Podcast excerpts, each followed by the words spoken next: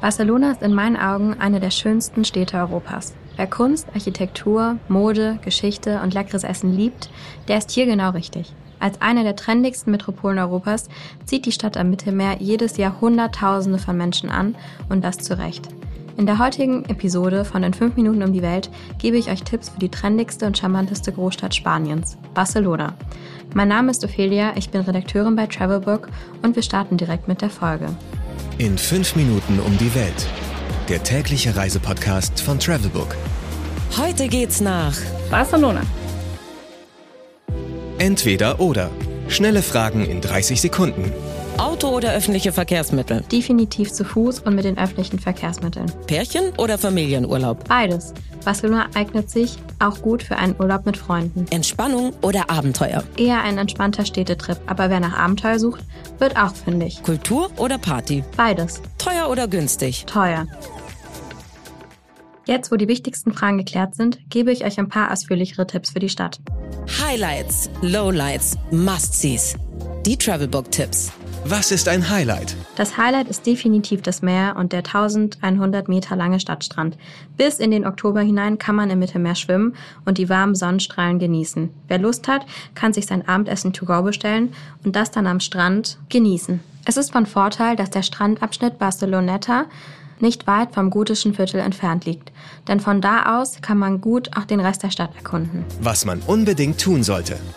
Besonders beim ersten Besuch in Barcelona sollte man sich unbedingt die Zeit nehmen, ein paar der berühmten Museen und die wunderschönen Gebäude Gaudis zu besuchen. Auch wer nichts mit Kunst und Kultur am Hut hat, sollte dem Picasso-Museum, der Basilica Sagrada Familia, dem Park Güell, dem Nationalen Kunstmuseum von Katalonien und dem Gebäude Casa Bajló einen kurzen Besuch abstatten.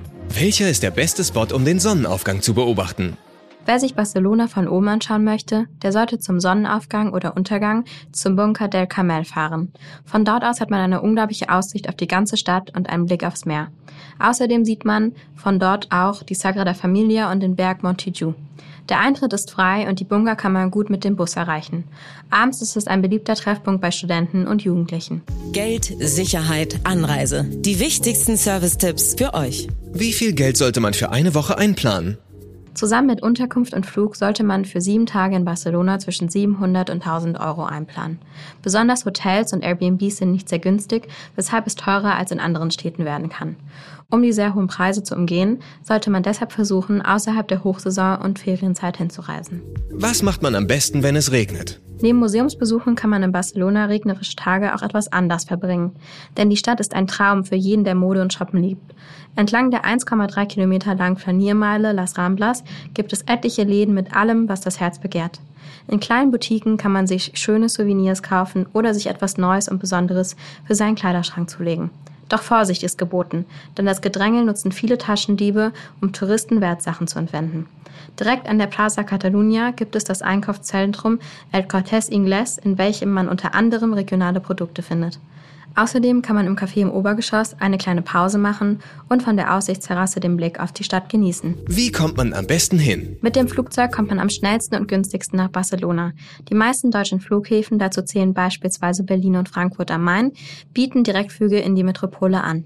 Der Flughafen beim Barcelona liegt nur 15 Kilometer vom Stadtzentrum entfernt und man erreicht das Zentrum mit dem Bus oder der Bahn in gerade mal 20 bis 30 Minuten. Do's and Don'ts. Du. Portemonnaie, Handy und andere Wertsachen sehr nah am Körper tragen. Am besten in einer kleinen Bauchtasche mit Reißverschluss vorne an der Brust, denn Barcelona liegt auf dem ersten Platz der europäischen Städte mit den meisten Taschendieben. Besonders auf der Las Ramblas haben diese leichtes Spiel. Deshalb sollte man immer vorsichtig sein und am besten nicht sein ganzes Geld an einem Ort verwahren und mit sich rumtragen. Sollte ein Taschendiebstahl doch passieren und das Portemonnaie weg sein, dann sollte die Bank direkt kontaktieren und alle Karten gesperrt werden. Außerdem sollte man immer eine Anzeige erstatten. Um an Bargeld zu gelangen, bieten fast alle Banken einen Bargeld-Notfallservice für Notfallbargeld an.